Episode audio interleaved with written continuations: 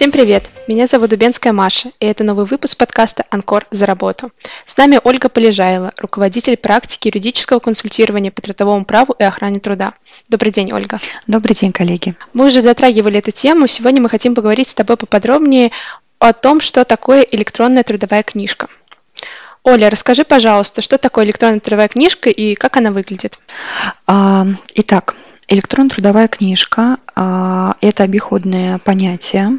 А, фактически это такая стандартизированная форма документа, а, информация о работнике, который хранится в электронной системе пенсионного фонда.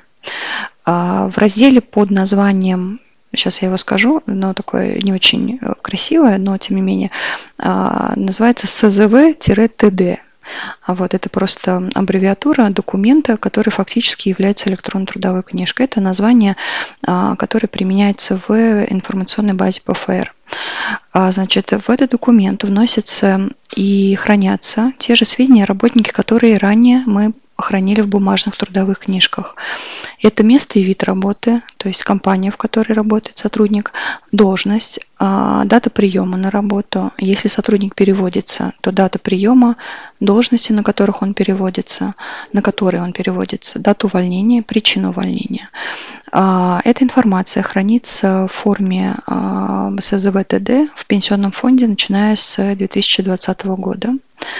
Фактически это и есть трудовая книжка электронная. Значит, в законе в кадровых документах а, электронная трудовая книжка именуется как сведения о трудовой деятельности. А, саму форму электронной трудовой книжки вы можете найти в интернете, она так и называется СЗВТД. А, значит, ее ведет работодатель и подает в пенсионный фонд при кадровых изменениях. То есть, когда он принимает сотрудника, переводит на другие должности, увольняет, он, соответственно, в форме этого документа подает информацию в пенсионный фонд, и в пенсионном фонде она хранится. Хорошо, а как э, физически происходит э, подача трудовой электронной книжки при приеме на работу? То есть э, я прихожу, и что мне нужно с собой приносить? А, когда вы устраиваетесь в компанию, согласно Трудовому кодексу, а, лица, которые поступают на работу, предъявляют перечень документов. А, мы в прошлом подкасте обсуждали этот перечень, и, значит, среди него, как я уже говорила, есть сведения о трудовой деятельности. А, вы как э, работник, который устраивается в компанию, подаете эти, эти сведения, если у вас есть трудовой стаж. Если вы устраиваетесь впервые, то, конечно, как и ранее, трудовая книжка не подается, сведения о трудовой деятельности тоже не подаются.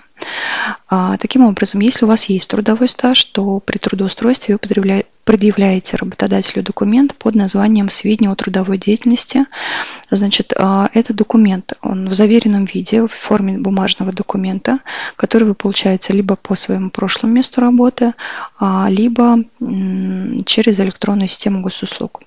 Если ваш трудовой стаж составляет более двух лет и начался до 2020 года, то при следующем трудоустройстве вы можете предъявить а, не только заверенную форму сведения о трудовой деятельности, но и бумажную трудовую книжку. А из нее работодатель возьмет информацию о вашей профессиональной квалификации, времени работы по специальности и продолжительности страхового стажа. А, эта информация потребуется работодателю для расчета пособия по временной нетрудоспособности, то есть, э, проще говоря, для расчета оплаты больничных листов. А, как я ранее говорила, информация в пенсионном фонде хранится с 2020 года в форме электронной трудовой книжки. Соответственно, если ваш стаж составляет более двух лет, то сведения хранятся в бумажной трудовой книжке, соответственно, они будут важны работодателю для того, чтобы уточнить ваш полный стаж работы.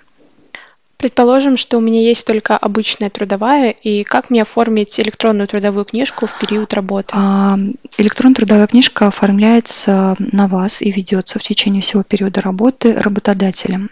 То есть непосредственно как работник вы ничего для этого не делаете. А, и форма, и взаимодействие с пенсионным фондом осуществляется работодателем. А могу я отказаться от электронной трудовой книжки? А, нет, в 2021 году такой возможности нет. А, вы можете только параллельно вести бумажную и электронную трудовую книжку, но при условии, что ваш трудовой стаж начался до 2020 года, и вы до сих пор работаете в той компании, в которой работали на момент вступления в силу изменений об электронной трудовой книжке.